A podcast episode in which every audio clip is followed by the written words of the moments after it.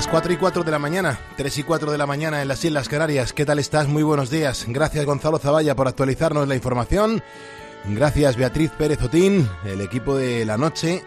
Esos buitos, a partir de ahora toca ponerle las calles a esta jornada. Estamos a jueves 23 de febrero de 2023, 230223. Estos números Capicúa me dan bastante buen rollo vamos a ir a por él y, nosotros nos mantenemos firmes en, en dejar la política a un lado, quedarnos con historias humanas que, al menos a nosotros, a los ponedores, son las historias que nos alimentan el alma y nos demuestran que a pesar de todo, la vida mola un montón. Y, por eso hoy quiero montar la primera calle positiva del día, hablándote de la ola de solidaridad que me ha emocionado conocer.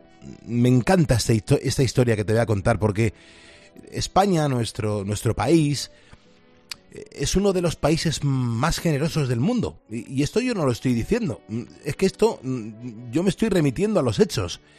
Fíjate, siempre estamos cuando ocurre una desgracia. Y, los españoles siempre somos los primeros en mandar ayuda. Como hemos visto recientemente tras los terremotos de Turquía y Siria, ahí hemos estado los españoles en primera instancia echando un cable, tendiendo la mano. Bueno, pues también quiero que sepas que somos el país europeo que más niños ucranianos ha escolarizado desde que empezó la guerra. Pero es que hay más. No hay campaña que se ponga en marcha para ayudar a una persona que esté sufriendo alguna enfermedad que no sea un éxito. Mucho más si el paciente es un menor. Fíjate, e, el dato está en que el último ejemplo lo tenemos con Manuel. Manuel es un bebé de 17 meses que sufre cáncer rhabdoide un tipo de tumor bastante raro que afecta a niños menores de 3 años y que tiene desgraciadamente una tasa de mortalidad de entre el 80 y el 100%. Fíjate, este cáncer es tan poco común que apenas se ha investigado sobre él y por eso sus padres, junto a la Fundación CRIS contra el Cáncer, pues han lanzado una campaña con la que conseguir 150.000 euros que puedan ayudar a salvar a su pequeño. Bueno, pues como te decía al principio, una vez más, parece que hemos estado a la altura de las expectativas y en poco más de dos semanas ya se han conseguido los fondos necesarios para que se investigue. Cada año, cada año, 1.100 niños menores de 14 años son diagnosticados de cáncer en España. 1.100 niños. Algunos logran sobrevivir, pero otros muchos no. Y esto se debe a la falta de estudios que hay sobre la enfermedad en menores. El cáncer infantil es raro y por eso se destinan menos fondos a su investigación, pero esto es algo que debemos cambiar. Ellos son nuestro futuro y deberían ser también nuestra prioridad. Carlos Moreno, El Pulpo. Nueve. Cope, estar informado. Nos encanta informarte, nos encanta acogerte, nos encanta acompañarte porque somos equipo, porque los ponedores estáis levantando todo un país, cada uno en vuestra circunstancia, los insomnes, los que llevan trabajando un montón de horas y los que comienzan la jornada ahora. Nuestra responsabilidad es que España no decaiga ni un solo segundo. Y empezamos fuerte, ¿eh? empezamos muy fuerte en esta primera hora porque vamos a hablar de cómo está afectando los fenómenos meteorológicos a nuestro estado de ánimo y de salud. Fíjate, Mar Gómez, a la que la mayoría de ponedores conocéis porque nos ofrece desde, fíjate, eh, septiembre de 2015 cada martes aquí las previsiones del tiempo, pues acaba de publicar el libro Meteorosensibles. Esto es todo un estudio que indaga en cómo el clima afecta a nuestra salud y sobre todo porque a lo mejor el invierno o la astenia primaveral eh, nos producen malos o buenos rollos. Bueno, pues vamos a ver Mar Gómez que nos cuenta aquí en Poniendo las Calles sobre eh, todas las cosas que, que publica en este libro tan recomendable. Beatriz Calderón, buenos días. ¿Qué tal? Muy buenos días, Pulpo. Hemos llegado al jueves, que no está nada mal. ¿eh? Vivos, además. Sí, y con buena cara. Sí, que podíamos haber, de, habíamos, podíamos haber decaído completamente. ¿eh? Bueno, a ti como te ha dado hasta el solecito. Sí, sí, estoy bastante morenito. Y escucha, y, y, hoy como en Santa Cruz de Tenerife, imagínate también con el día bueno que va a hacer. ¿eh? Jolín. Pero que escucha, que el sol también lo vas a tener tú en Madrid, tú no te preocupes. No, no te creas, no te creas. Ahora verás cuando le preguntes a Sergio lo que te va a contar. Ah, sí, Aquí empieza. vale, vale. De hecho, empieza a notarse. Madre mía, he salido un momentito a, a las 3 de la mañana al coche. Sí. Una cosa que había dejado y se han desplomado los grados. No Sí, es que hayan caído, es que mucho, se han desplomado. Sí, sí, pero además este cambio de temperatura así de repente, aunque bueno, Herrera dice muchas veces que, que no nos confiemos que hasta abril puede pasar No, cualquier claro, cosa, ¿eh? claro, claro, pero ah, veníamos de un febrero así un poco primaveral, ¿no? Mm. Con 18, 20 grados hemos tenido cerca de 10 días Sí. y, y lo de hoy lo vamos a notar y lo vamos a achacar. Da veras Mar Gómez todo lo que nos cuenta. Ya verás, ya verás cómo van a cambiar un montón de cosas. Bueno, lo de Mar Gómez es un primer plato, pero tenemos muchas más cosas a las 5 de la mañana, ¿eh? claro, tenemos cine en Poniendo las calles con nuestro crítico de COPE y 13, Jerónimo José Martín. Él nos va a hablar de una película que la mayoría de nosotros hemos visto en infinidad de ocasiones. Te hablo del Mago de Oz, un musical pues cargado de fantasía y que es para toda la familia. Y además tiene un mensaje ¿eh? muy importante. Una película que además de entretener hace pensar y de la que Jero nos va a contar algunas anécdotas de lo más curiosas. Es que a veces nos quejamos de lo que tenemos, pero ¿y si lo perdemos? Mm, desde luego que sí. Y la suerte que tenemos en tener lo que tenemos y a veces incluso tenemos el valor de, de quejarnos. Bueno, pues nada, ya sabéis que aquí las películas cuando nos las cuenta Jero cambian radicalmente y cuando uno las vuelve a ver parece que está viendo otra película porque se ha enterado de un montón de cosas. Y hoy con Mago de Oz seguro que nos va a pasar lo mismo. Vamos a ver cómo vienen las temperaturas en el día de hoy. Sergio Sánchez, buenos días. Muy buenos días, Pulpo. Pues como dice Bea y como, deci- y como has dicho tú, pues la verdad que continúa el frente frío y la masa de aire polar. Hoy eh, vamos a compartir el día con lluvias fuertes y locales en el área cantábrica y la mitad oeste del Pirineos, eh, pero también tenemos avisos de nieve en Aragón, Asturias, Cantabria, Castilla y León, el norte de Castilla-La Mancha, Cataluña, Galicia, la Comunidad de Madrid, Navarra, País Vasco y La Rioja, es decir, prácticamente em, eh, de la mitad de la península hacia el norte. Esto no quiere decir que vaya a nevar eh, muy fuerte en todos los lugares, pero sí que, que igual podemos ver caer algún copo. Y esto pues va a venir acompañado de heladas en todo el país y sobre todo el descenso de temperaturas que, como ha dicho Bea, ya se está notando.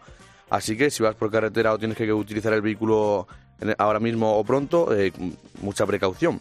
Las temperaturas máximas las vamos a tener hoy en Almería, Málaga y Murcia con 20-21 grados y las mínimas eh, están en Palencia, eh, Segovia y Ávila nada más y nada menos que con menos 5 y menos 6 y con una sensación, térmica que hace que todavía parezca que haga mucho más frío. Así que toca abrigarse y a disfrutar del jueves, pulpo. Aquí en Poniendo las calles eh, ya sabemos que si hace frío, camiseta interior cogidita debajo del calzoncillo, que nos abrigue bien por la parte de atrás, lo que viene siendo todo el lomo, y seguro que el frío va a ser muchísimo menos intenso. Así que esa es nuestra recomendación que podemos hacer a las 4 y 11 de la mañana, 3 y 11 en las Islas Canarias. Hay un montón de ponedores que ya han obtenido el diploma oficial de ponedor de calles con su nombre en grande, con el logotipo de COPE y con nuestra bandera de España. Si tú quieres el tuyo, lo que tienes que hacer es marcar el teléfono de este estudio, el 950 6006, entrar en directo y contarme cómo le estás poniendo las calles a esta jornada. Todos estos que vas a escuchar ya lo tienen. Buenos días, Pulpo. ¿Qué tal? ¿Por dónde está Jesús? Pues por aquí, por la zona de Valencia, en concreto en Requena. Ah, estás en la zona de Requena ahora. Sí. Requena, Ah, muy sí. bien. Muy bien, muy bien. ¿Nos escuchas todos los días o es hoy así como un accidente? No, no, no, todos los días os oigo que hacéis un programa muy ameno y nos Ajá. ayudáis mucho a, a levantarnos y a empezar el día con, con energía. Buenos días, Pulpo. Oye, gracias por estar escuchando la radio en este momento en directo. ¿Por qué estás despierto? Sí, pues porque me tenéis, me tenéis enganchado sin despertador a las 3 de la mañana ya me despierto. Es entretenido el programa. Vamos, yo me lo paso muy bien. Hasta las 8 o así la escucho. Madre mía. Hola, buenos días. Sí, buenos días, Pulpo. Hola, ¿cómo te llamas? Pues me llamo Vitoriano, pero me dice todo el mundo Vito, me puede decir Vito. Buenos días, Pulpo, vea, buenos días. Qué Buenos bueno. días. ¿Dónde estás ahora mismo, Mo? Ahora estoy entre Ávila y Salamanca. Buenos días, Pulpo. ¿Por dónde anda, Vicente? Pues mira, ahora mismo estoy en San Javier, que vengo desde Águilas, y voy a coger a... Bueno, ya lo cogí, lo tengo en el autobús, a los agricultores que llevo hacia Almansa. Madre mía, estarán dormidicos ahora, ¿no? Pues sí, están esperando que le apague la, la luz, que estoy aquí parado, hablando por teléfono, Ajá. y enseguida se la apago, que se duerman, que ya con tranquilidad nos marchamos todos. Ajá. ¿Y, y qué, qué campo tienen que trabajar? ¿Qué, qué labor tienen que hacer hoy? Suelen trabajar en la coliflor. Después luego a las 9 ya viene otro compañero, lleva al, al grupo restante que van a trabajar la, la espinaca. Recuerda el número, márcalo, cuéntame dónde estás poniéndole las calles a este jueves y me encantaría que te integrases en este programa en directo, que te pudiera escuchar la voz y que pudiésemos mantener una charla breve aquí en directo en la cadena Cope 950 6006. Si me estás escuchando es porque eres un ponedor y juntos vamos a por el jueves.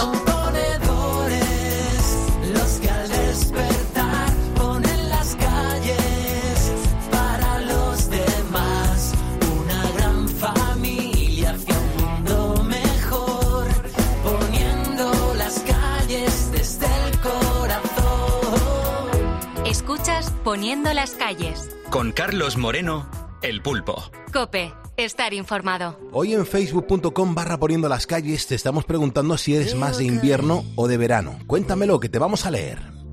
kind of dream that can't be sold.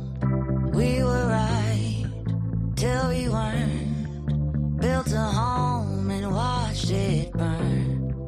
Mm, I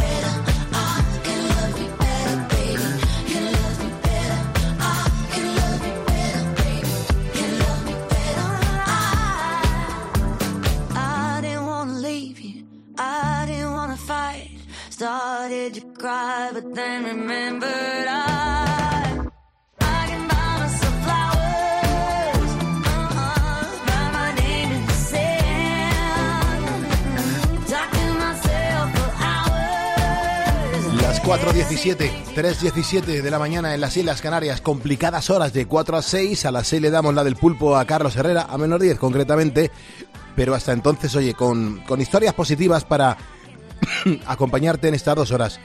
La verdad, vea que eh, hay muchos mensajes, hay gente que está prefiriendo la primavera, el invierno, eh, el verano, y claro, hay un montón de, de historias que contarle a toda la audiencia. Sí, porque además pedíamos que lo justificaran, es decir, no, pues a mí el verano.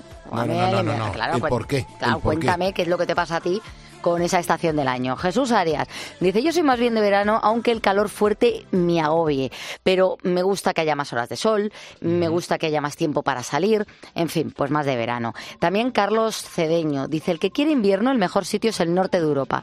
Concretamente, en mi caso, vivo en Bélgica. Aquí no se ve el sol ni por casualidad durante al menos tres meses. Y si sale, es muy raro. Yo con Bélgica además tengo anécdota porque fuimos al cumpleaños de un amigo a mediados de mayo, ¿eh? que vivía allí y nos vamos a Bruselas. Y segu- yo iba con y me dicen, aquí hace fresco. Sí. Claro, mediados de mayo en Madrid, tú vas con vaquera. Y yo me animé y dije, ¿hace fresco? Vale, pues un abriguito de paño de entretiempo. La madre, la madre, Sí, sí, sí, sí. sí, la madre que me parió terrible. no llegaba a Sí, 9 sí. grados. Digo, pero Claro. si es 11 de mayo, digo, pero ¿qué, qué narices ocurre aquí? Eh, un frío, pero de para bufanda. Y claro. yo pues ahí estuve dos días con mi abriguito de paño que lo único que quería era entrar en bares para tomarme un café. Claro, Muy triste. claro, claro. Bueno, tenemos también a Torcuato. Dice, ¿de invierno o de verano, Pulpo? Yo soy de Guadix, capital europea de las cuevas habitadas, donde tenemos dentro de ellas temperaturas entre los 18 y los 22 grados todo el año. Así que vivimos en una permanente primavera durante los 12 meses, con el ahorro de energía que ello conlleva. Es que esa temperatura canaria es muy buena, ¿eh? Claro, Eso de, muy de buena. estar siempre entre 18 y 25 grados. Sí, sí, sí, no, desde luego que, que es una temperatura maravillosa y te permite hacer un día a día genial, ¿eh? Claro, y, y el gasto. Que claro. no necesitas ni aire acondicionado ni necesitas tampoco calefacción. Es Así que como ahorras, ahorras Ujú. mucho. Bueno, David Gómez dice, yo soy más de verano, pulpo. Creo, de hecho, que soy la reencarnación de un camello porque siempre llevo una camiseta interior. No sé qué me pasa, pero siempre tengo frío y los compañeros se ríen de mí cuando me ven con más capas que una cebolla. Adoro el verano, el calor. Sé que de joven no era así, pero ahora que tengo más años que el hilo negro, siempre estoy temblando como un chihuahua, nos cuenta. muy bien, muy bien. Hay un montón de, ponedores que nos siguen y que interactúan con nosotros. Yo quiero dar la bienvenida y quiero mencionar, pues eh, como hacemos desde el 2015, uno a uno a los ponedores que nos van siguiendo. Juan Carlos Gómez Domínguez, Antonio Ortega Martínez, Ángel Martínez, María Rosario Sánchez, Eusebio Moraleda Pérez, Vicente Gómez, Encarna Rodríguez del Olmo y José Luis Pérez Puch.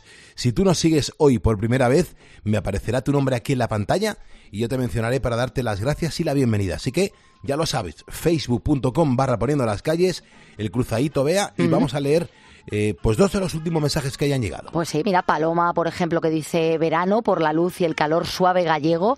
Y también Santiago, que dice por edad, que tengo 70 años, soy otoñal. Pero bueno, que agradezco también el cambio de estaciones. Gracias a Leonardo Alban, gracias a Francisco Galindo, gracias a Pirricar Javier Otero, a Ignacio Gutiérrez Carretero y a Eduardo Iniesta. Son ponedores que nos acaban de seguir en facebook.com barra poniendo las calles. Ya sabes que si tú me sigues, aquí me aparece tu nombre en grande y yo pues te, te menciono para darte las gracias y la bienvenida al primer despertador de la radio. Bueno, yo creo que en alguna ocasión, seguro podría decir que en alguna ocasión te ha pasado que no, bueno, que no te encontrabas bien y lo has achacado al cambio de tiempo. A la mayoría nos pasa que los días nublados estamos como más apagados y los soleados parece que nuestro ánimo se enciende y de qué manera. Y es que cada vez que mm, hay más evidencias de que la meteorología influye en nuestra salud física y también en la mental. Mira, Mar Gómez es ponedora, es amiga, es colaboradora de este programa, además de ser física y además la responsable del área de meteorología del tiempo.es. Y por si fuera poco, a partir de ahora es pues una editora de libros, porque acaba de publicar Meteorosensibles. Mar, buenos días. ¿Qué tal? Buenos días, Pulpo. Tú, vamos a ver, tú eres un partido bastante interesante, ¿no? Duermo poco. Duermes poco, pero estudias mucho y escribes Estudio más. mucho, sí. Y te preocupas por, por los demás, porque preocuparse del tiempo mm, es orientar la vida a la gente cuando tiene que comenzar una jornada. Pues sí, porque no hay nada que nos determine más las actividades del día a día y nuestra rutina que conocer la previsión meteorológica. Nos determina lo que vamos a hacer y también, bueno, como ya cuento en el libro, nos afecta a nuestra salud física y mental. Y es que la verdad es que te diré que yo he descubierto muchísimas cosas que desconocía y que además me han sorprendido. Qué gozada. Lo primero, enhorabuena por, el, por la edición del libro. Va a ser un pelotazo porque es súper interesante y sobre todo porque eh, cuentas con conceptos que los tenemos en nuestro día a día, pero muchas veces no, no paramos a darnos cuenta de por qué sucede esto. De hecho, la primera pregunta que te lanzo es, ¿qué es eso de la mete- meteorosensibilidad? He puesto esa palabra para poneros lo difícil. Yo tengo la lengua ya con un esguince. Sí, la verdad es que es complicado de decir, pero bueno, es básicamente la sensibilidad que tienen ciertas personas a los cambios en ciertas variables meteorológicas, como puede ser la temperatura, la humedad, la presión o el viento. Y se estima que aproximadamente entre el 30 y el 60% de la población, sobre todo las mujeres y los grupos de edad avanzada, somos meteorosensibles. Y yo me incluyo porque soy muy, muy meteorosensible y yo creo que van a salir muchos ponedores que son meteorosensibles.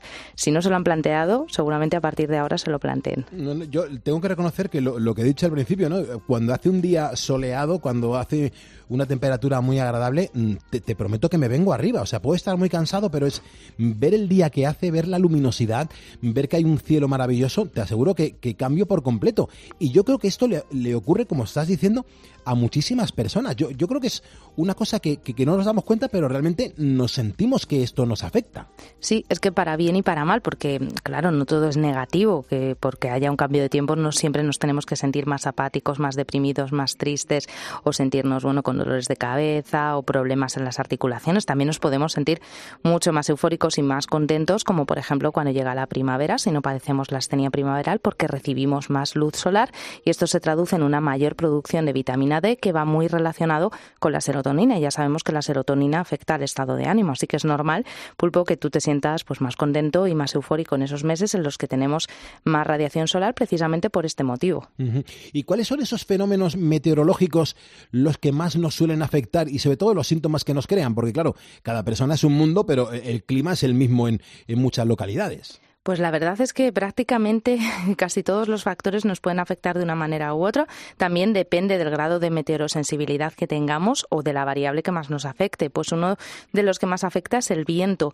Yo no sé si alguna vez te ha pasado que cuando has estado expuesto a rachas fuertes de viento, al final acabas como con una sensación de pesadez, de dolor de cabeza. Sí. sí, bueno, pues eso tiene un fundamento científico y es que además está demostrado que esa carga eléctrica de ciertos vientos, vientos cálidos, resecos, eh, influye en el estado de ánimo e incluso incrementa las tasas de suicidios en algunas zonas montañosas donde sopla un tipo de viento que es el viento eh, formado por el efecto Foehn. Así que eso está fundamentado. Otra de. mm, de las variables que más influye, pues la temperatura, el calor, por ejemplo, lo- las olas de calor intensas, las temperaturas muy extremas, pueden aumentar el enfado, que estemos más apáticos y en personas que son más predispuestas a la violencia, pues que haya mayores tasas de criminalidad y delincuencia, que es algo que también se ha estudiado. Y bueno, otros factores, pues el hecho de que tengamos menos luz solar, eh, la llegada de borrascas, los cambios de presión pueden afectar a las migrañas, a las articulaciones, todo esto, pues lo detallo en el libro porque la verdad es que hay muchísimos factores que nos influyen. Ujú.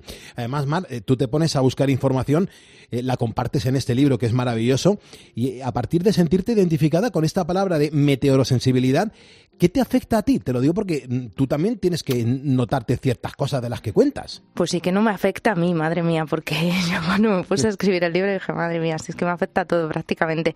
Pues mira, yo eh, una de las primeras cosas que empecé a notar y que además investigué fue una dolencia que yo tuve durante muchos años, que fue una fascitis que después pues tuve que recurrir a cirugía y a mí esa cicatriz pues me daba guerra en determinadas ocasiones, así que dije, bueno, pues voy a ver si con estos cambios de tiempo tiene una relación o no. Y entonces pues empecé a, a estudiar esos dolores articulares o que se producen en ciertas cicatrices, ¿no? Con los cambios de humedad y de presión.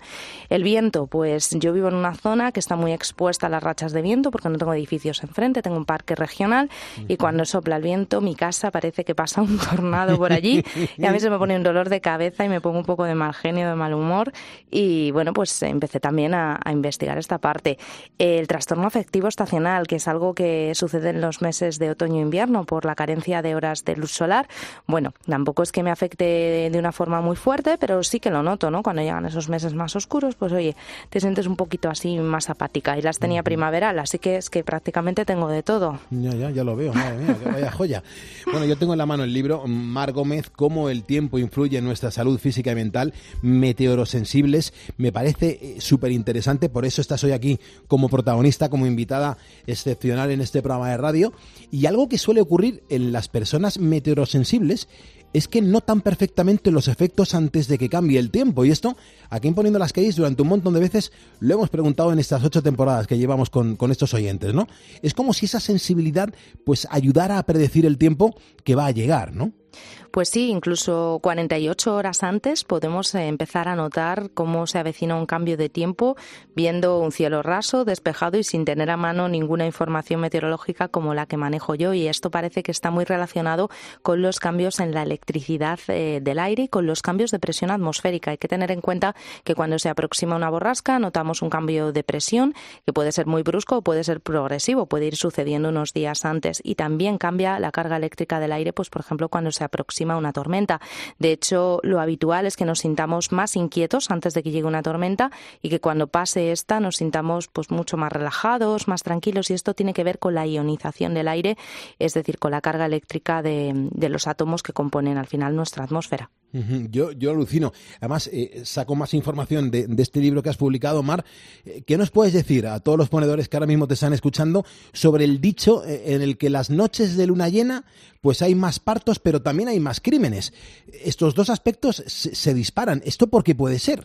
Pues mira, Pulpo, te diré que yo estaba escribiendo el libro y estaba embarazada, entonces, bueno, pues decidí incluir la parte de los partos porque mi fecha de parto estaba muy cerquita de una luna llena y todo el mundo me decía que iba a dar a luz en la luna llena, que efectivamente fue así, pero ya te digo yo que fue casualidad, porque realmente es un mito, no hay nada demostrado, la ciencia no nos ha demostrado que haya más frecuencia de partos en relación con la fase de luna llena. Eh, esto no tenemos una demostración. En cuanto a la agresividad, la ira, pues no está demostrado, pero sí que tiene una explicación. Y es que en la antigüedad, pues cuando no había luz artificial, la gente pasaba más tiempo en el exterior y aprovechaban las noches de luna llena pues para trasnochar. ¿Y qué hacían en esas noches de luna llena? Bueno, pues salir un poco, bailar, beber, y entonces había más contacto social y había más posibilidad de conflictos sociales y de una mayor agresividad. Entonces de ahí viene pues el hecho de que hablemos de que la gente se pone un poco lunática, ¿no? Con, con la luna llena. Bueno, pero mira, hay un, algo en común, ¿no? Eh, Una pequeña justificación y, y tiene su sentido, ¿no? De, si te pones a pensarlo fríamente, pues tiene su sentido. Y también hay un dato que, que yo creo que no podemos olvidar y es el cómo afecta la contaminación a nuestra salud. Son dos temas que van muy unidos a las condiciones meteorológicas, porque claro, eh, los datos ahí están. Pues sí, desafortunadamente respiramos aire contaminado prácticamente todos. El 90% de la población respira aire cargado de polución y bueno, pues cada año mueren más de 4 millones de personas por, por temas de contaminación en el libro. Además, profundizo en algunos casos que se han dado en nuestra historia en el que bueno, las nieblas tóxicas llamadas smog han aniquilado a miles de personas e incluso un caso muy particular de una niña de 9 años que murió en el año 2013 eh, tras estar expuesta a altos niveles de contaminación en Londres eh, y por severos ataques de asma. Y es que está demostrado que la contaminación daña nuestros pulmones, pero también eh, produce un deterioro cognitivo en nuestro cerebro. Incluso en adolescentes puede provocar y en niños pues un retraso en la memoria, en el aprendizaje, etcétera. Así que eh, debemos luchar por tener ciudades más verdes y más limpias, eh, aunque solo sea ya un poco siendo egoístas y por nosotros mismos. Desde luego que sí. Además, eh, vamos a ir, si te parece, con dos factores físicos que suelen ser recurrentes con el cambio de tiempo. Uno son los dolores musculares de huesos y las migrañas, que normalmente además van ligados a humedad y también a, bajas de, a bajadas de temperaturas. Eh, De repente, eh, todo esto a qué se puede ver, Mar, porque ahí tiene que haber un, un nexo de unión, ¿no? Sí, la verdad es que yo creo que es muy frecuente, ¿no? Y yo recuerdo mucho a mi abuela cuando me decía, ay, hija, es que me duele mucho la rodilla, va a cambiar el tiempo, me duelen las articulaciones, ¿no? Y claro, pues todo esto al final mm, merece la pena ser investigado y estudiado y me, me propuse pues ahondar más en las enfermedades reumáticas, en concreto en la artritis reumatoide y artrosis.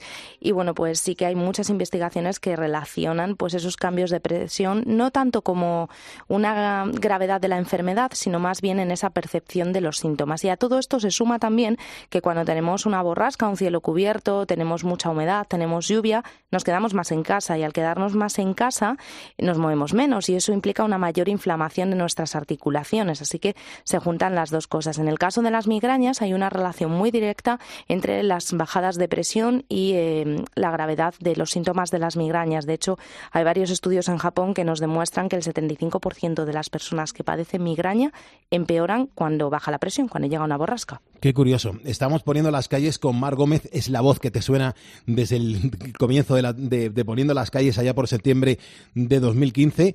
Eh, Mar Gómez es, es doctora en físicas, es meteoróloga del tiempo.es y también es autora del libro Meteorosensibles, cómo el tiempo influye en nuestra salud física y mental. Y fíjate, hemos hablado de frío, de humedad, pero claro, el calor es otro de los fenómenos que más influye en las personas. Aparte de lo que supone una temperatura muy alta para nuestro cuerpo, Mar, nuestra mente también suele funcionar peor. Pero yo creo que hay estudios que dicen que la agresividad y también la violencia aumentan con el calor.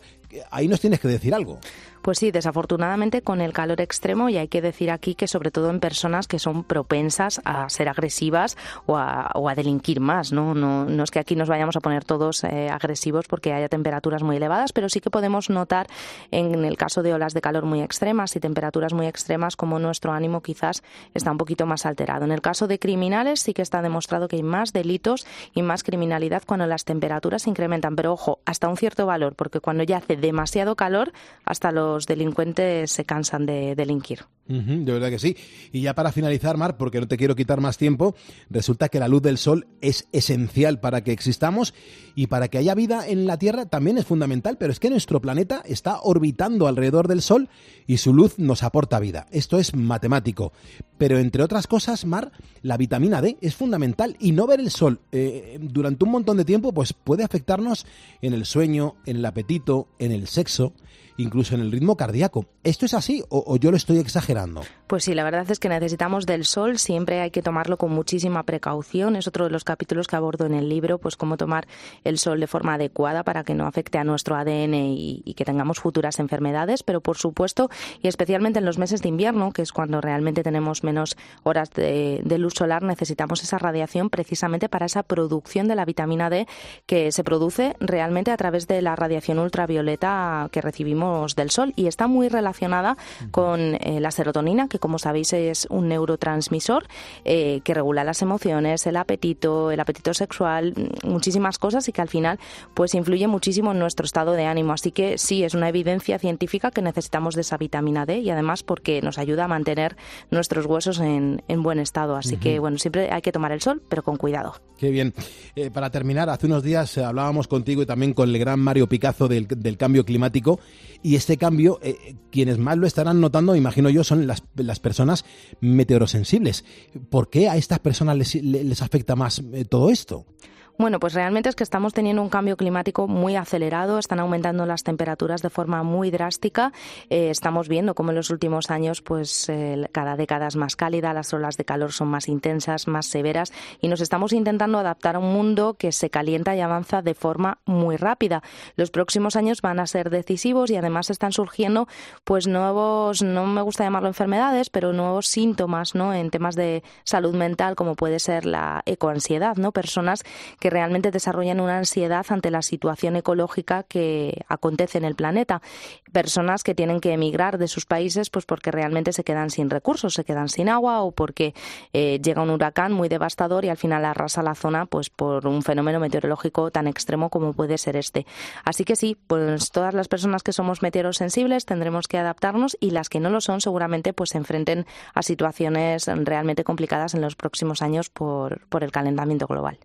Meteorosensibles es tu, tu, nueva criatura, es un libro maravilloso que tengo en la mano, que, que, además es muy bonito, que está muy bien contado, que son, déjame que cuente las páginas, son 374 páginas donde nos eh, cuentas un montón de curiosidades y cosas que nos viene muy bien saber a todos los que decimos que la información del tiempo es algo que a la, a la población le interesa y mucho.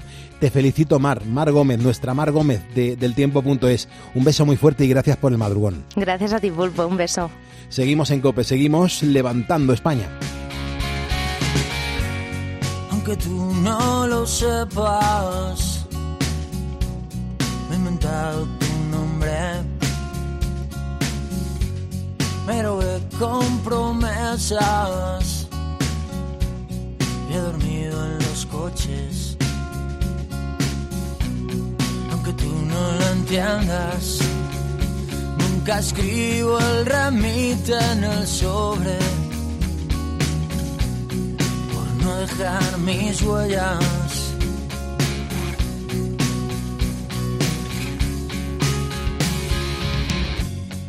Aunque tú no lo sepas, me ha costado a tu espalda. Y mi cama se quejaba cuando te marchas. Y he blindado mi puerta y al llegar la mañana no me di ni cuenta.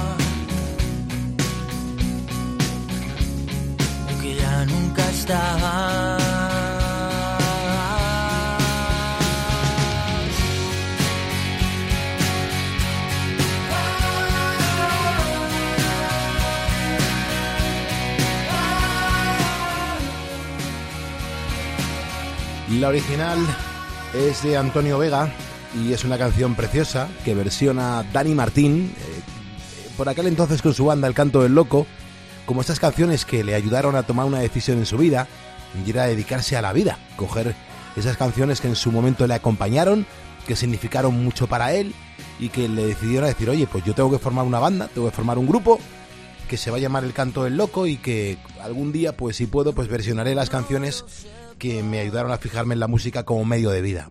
Y no le ha ido nada mal la vida. Son las 4.38, las 3.38 en Canarias. Quiero mandar un abrazo bien fuerte a la gente que está pasando por un mal momento, ya sea de salud, como un momento emocional, como pues algún momento pues que, que se encuentre mal anímicamente. Desde aquí un abrazo bien fuerte. Hoy estamos hablando del tiempo, gracias a a Mar Gómez estamos hablando de si nos quedamos con el verano o con el invierno, pero lo tenemos que justificar. Y al final, eh, vea, lo mejor son las justificaciones por qué los ponedores eligen una cosa u otra. Bueno, de hecho, Sebastián Bielma se ha puesto hasta goloso, porque dice que en invierno para dormir abrazadito con la pareja. es que es verdad que en verano lo que dan ganas es de pegar cuatro patadas, ¿eh? y que no se Verano acerque lejanía, verano lejanía. eh, y que nadie se acerque. Y en invierno, pues como que pegan los pies. Sí, es correcto. Eso y es así. pellizquitos, pellizquitos con los, con los dedos de los pies. Eso es, ahí, ahí no molesta. Sí, bueno, verdad. Antonio Pintado dice, yo siempre de calor, me aviva muchísimo porque eh, el calor eh, pues me avispa. Dice, no sé si hace ahí el juego con las avispas, que, que hay un montón en verano. ¿Y el? Dice, y luego el frío me encoge, no soy el mismo y no lo aguanto. Y el último es de Susana, dice, yo prefiero el invierno, te abrigas más y puedes descansar y dormir mejor. En el verano hace muchísimo calor y no descansas nada, nos ha escrito desde Alcorcón. Aprendemos de, un montón de, cosas que, que nos vais contando los ponedores a través de nuestras redes sociales. eh, facebook.com barra poniendo las calles. Enseguida menciono a toda la gente que nos acaba de seguir y seguimos leyendo mensajes, pero hay que hablar con Luis, que Luis acaba de marcar el teléfono de este estudio. Es gratuito, es el 950 60 06. Luis está currando en este momento y está currando en un sitio que yo me muero de ganas por conocer. Hola Luis, buenos días. ¿Qué tal? Muy buenos días, Pulpo. ¿Cómo estás? Dile a los ponedores dónde te encuentras. Bueno, estoy en Mercamadrid, eh, en el en el llamado, bueno, estómago, estómago de la ciudad. Mercamadrid no deja de ser el centro neurálgico de donde llegan todas esas eh, mercancías, alimentos para que nosotros los podamos luego disfrutar en nuestras mesas. Es verdad. ¿A a cuánta gente distribuye eh, Mercamadrid, o mejor dicho, a cuánta gente atiende de Telemadrid, de Telemadrid, digo, Mercamadrid, con respecto a toda la gente que va a comprar y que luego incluso se van a provincias limítrofes para, para degustar todos esos productos que ahí han comprado? Bueno, la dimensión de Mercamadrid abarca pues mucho más, lógicamente, de la Comunidad de Madrid. Piensa que aquí tenemos ahora mismo eh, compradores, corredores, eh, digamos, clientes que han venido de Lisboa, que han venido de Zaragoza, que han venido de Sevilla, que han venido de, de Bilbao y distribuyen prácticamente a toda la península. Mercamadrid es el primer, eh, la primera unidad alimentaria de toda Europa y la segunda a nivel mundial. Solo está superada por Tokio por el pescado, porque el pescado, lógicamente, en Japón, con ser eh, miles de islas, pues el pescado es fundamental. Pero si quitásemos el componente pescado, Mercamadrid es la primera unidad alimentaria mundial.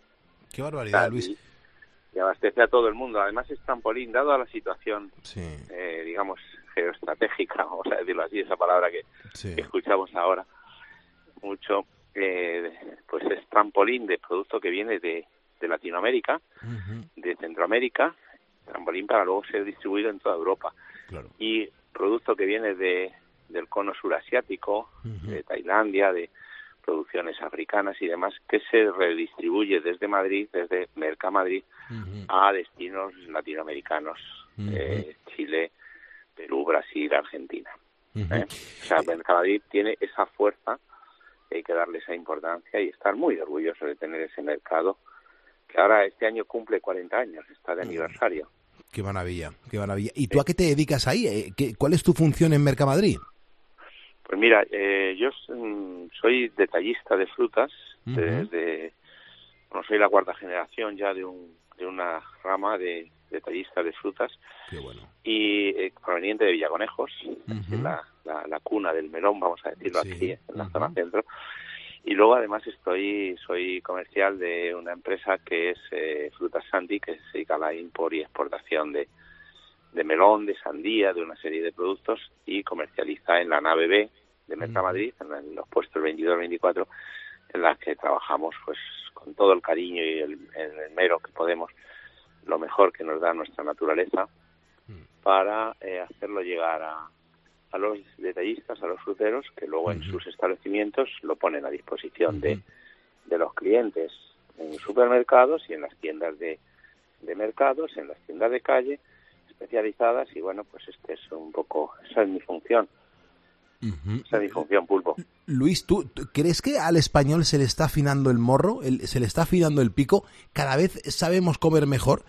¿Cada vez sabemos distinguir un, un buen tomate, un buen melón?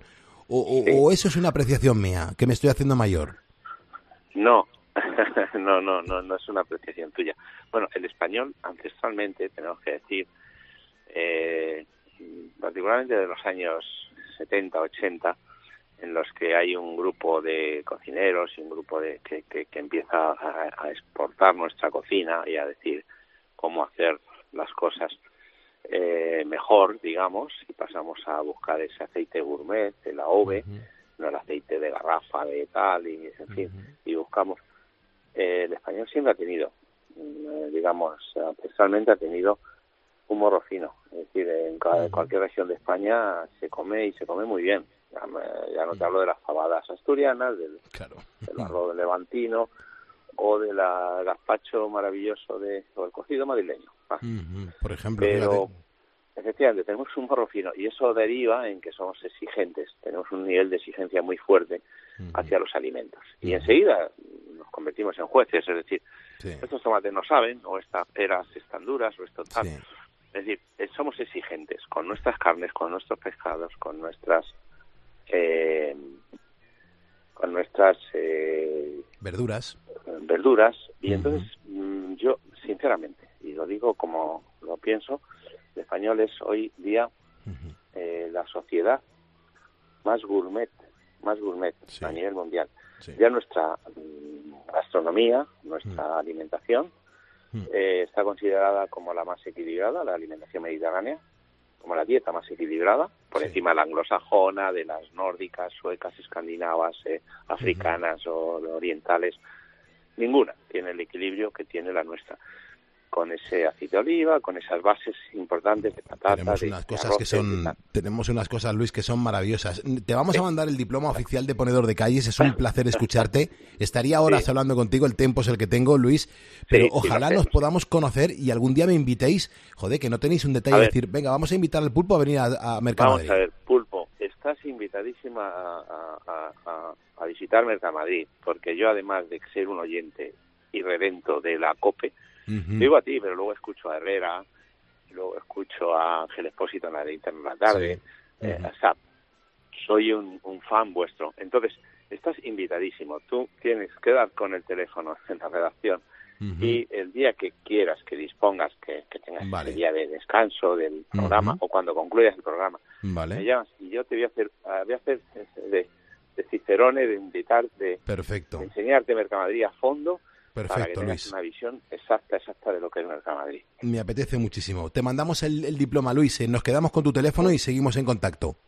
Un fortísimo abrazo. Gracias, Un Luis. fortísimo abrazo. Qué Cuídate. gozada. 4.47, 3.47 en Canarias. Carlos Moreno, El Pulpo. Poniendo las calles. Cope, estar informado. ¿Buscas diversión? ¿Algún truco que tengáis para recordar cosas? Yo mi agenda, que es una agenda que me acompaña todos los días del año y a todas partes, en donde tengo apuntado cada cosa. que A las que 10 de la mañana la tienes asegurada con Carlos Herrera en Herrera en Cope. ¿Guardas todas las agendas que vas? Sí, porque de esa manera tengo control en qué han variado los años con las cosas. Tampoco en tu caso es mucho. Que tú le podías haber hecho mismo. fotocopia la de Sí. 1960. Sería la Escucha Herrera en Cope. De lunes a viernes de 6 a 1 del mediodía. Con Carlos Herrera. Carlos Moreno, El Pulpo. Poniendo las calles. Cope, estar informado. ponedores que nos acaban de seguir. Juan Manuel Lombás Rico, Javier Junco, Juan Moreno, Fernando Pajuelo, Emilio Piqueras Parreño, José L. Prieto, Igno Halp, Erno Ernesto Álvarez García, Nasifex, Juan Carlos Gómez Domínguez, José Luis Pérez y Antonio Ortega Martínez. Gracias por seguirnos en facebook.com barra poniendo las calles. Nos vamos al cine para verlo con otros ojos. Sigue el camino de baldosas amarillas. ¿Eres una hada buena o una hada mala? Puedo hablar igual que antes. ¡Está nevando! Vaya un tiempo loco, amigos. ¿Por qué no vienes con nosotros, León? Vamos a pedirle al mago de Oz este un corazón. Y este un cerebro. Estoy segura de que a ti te daría valor. Se está en casa mejor que en ningún sitio. ¡Wow! Bueno, pues con sombrero de paja, con traje de hojalata y zarpas de león, ya está aquí Jerónimo José Martín, nuestro crítico de cine en Cope y también en 13. Muy buenos días, Jero, y gracias por poner las calles con nosotros. Buenos días, Pulpo, y gracias a ti por ayudarnos todos los días a encontrar el camino de baldosas amarillas. Mmm, qué bien. Oye, ¿hoy por qué exactamente esta película, El Mago de Oz, de Víctor Fleming? Pues mira, porque tal día como hoy de hace 134 años, el 23 de febrero de 1889, nació en La Cañada, California, el director de esta fantasía musical super mágica, Víctor Fleming, así se llamaba, activo entre 1910 y 1948 y que falleció en Arizona el, 6 de enero de 1949. Empezó trabajando como camarógrafo nada menos que en la superproducción muda Intolerancia de Griffith y luego se convirtió en uno de esos directores todoterreno de Hollywood eh, en películas como Lord Jean, El Virginiano, Tierra de Pasión, La Isla del Tesoro, Capitanes Intrépidos, Juana de Arco, o sea, le dio a todos los géneros. Pero su película más famosa fue Lo que el viento se llevó, con la que ganó el Oscar al mejor director en 1939, precisamente el mismo año en que dirigió El Mago de Oz. Fíjate qué año para él, ¿no? Eh, eh, porque en realidad Fleming fue el tercer cineasta que rodó escenas de esta última película. Primero lo hicieron Richard Thorpe y George Cukor y después de él incluso rodó alguna secuencia, las primeras en, eh, de la película en blanco y negro, Kim Vidor. Eh, pero vamos, él fue acreditado como director principal, Victor Fleming. Esta fantasía, que fue generada por el éxito que había tenido dos años antes Blancanieves y los siete enanitos de Walt Disney, que abrió un poco la veda de películas para toda la familia, supuso además la consagración de un adolescente, entonces que era Judy Garland, que ya había destacado en películas como Locura de Estudiantes, Melodías de Broadway o Listen Darling. Hombre, fíjate, ahora mismo Amparo Alonso, eh, Juan Manuel Lombás, Rodríguez, eh, también María Villó de Pérez, a lo mejor están diciendo, pero Pulpo, ¿y, el argumento de, Mago de Oz cómo era? Jero, cuéntanos, porfa. Pues mira, el guion de Noel Langley, mm. Florence Rierson y Edgar Allan Wolf, con aportaciones de otros muchos, porque ahí metió mano todo el mundo, adapta una novela muy popular juvenil que se tituló El maravilloso Mago de Oz, que publicó en 1899 el estadounidense L. Frank Baum, que en total escribió 14 novelas ambientadas en ese universo mágico, además de otras decenas de novelas juveniles, cuentos, poemas. Eh, la protagonista del Mago de Oz es Dorothy, que es Judy Garland, que es una niña que vive en una granja de Kansas, en un triste mundo en blanco y negro, donde el único que parece entenderla es, es su perro, Totó. Eh, un increíble tornado la lleva a Oz, un mundo maravilloso, reluciente, de colores más allá del arco iris, y allí Dorothy hace buenos amigos y gracias a ella cada uno de esos amigos obtendrá lo que le falta para ser mejor persona. El espantapájaros un cerebro, el hombre de hojalata un corazón y el león el coraje. No faltan los villanos, lógicamente, sobre todo la malvada bruja del oeste, ni el descubrimiento de que las apariencias con demasiada frecuencia engañan, ese como el gran mensaje de esta fábula moral. Eh, por ejemplo, el mago de Oz, sin ir más lejos, no es quien aparenta ser. Mm, es verdad. E, e, el rodaje, yo me imagino, Jero, que tuvo que ser alucinante, ¿no? Bueno, más bien fue una pesadilla. Ah, eh, y no solo por los citados cambios de director, porque claro, si hay cuatro directores te puedes imaginar los follones, ¿no? Claro. Sino sobre todo por los percances que sufrieron los actores. El mm. primero fue Buddy Epson, que encarnaba inicialmente al hombre de Ojalata, que a los 10 días de empezar la filmación fue hospitalizado en estado crítico por una reacción alérgica al maquillaje, que era un maquillaje hecho con polvo de aluminio, claro. se, vio obligar a, se vio obligado a abandonar el mm. proyecto y el rodaje se detuvo hasta que contrataron a Jack Haley, al que lógicamente cambiaron el maquillaje por una pasta de aluminio sobre una capa de grasa blanca de payaso que protegía la piel, ¿no? Aunque no sufrió los graves efectos de Epson, Aley también tuvo una infección ocular, parece ser que por culpa del maquillaje, ¿no? También lo pasó fatal la actriz Margaret, Margaret Hamilton.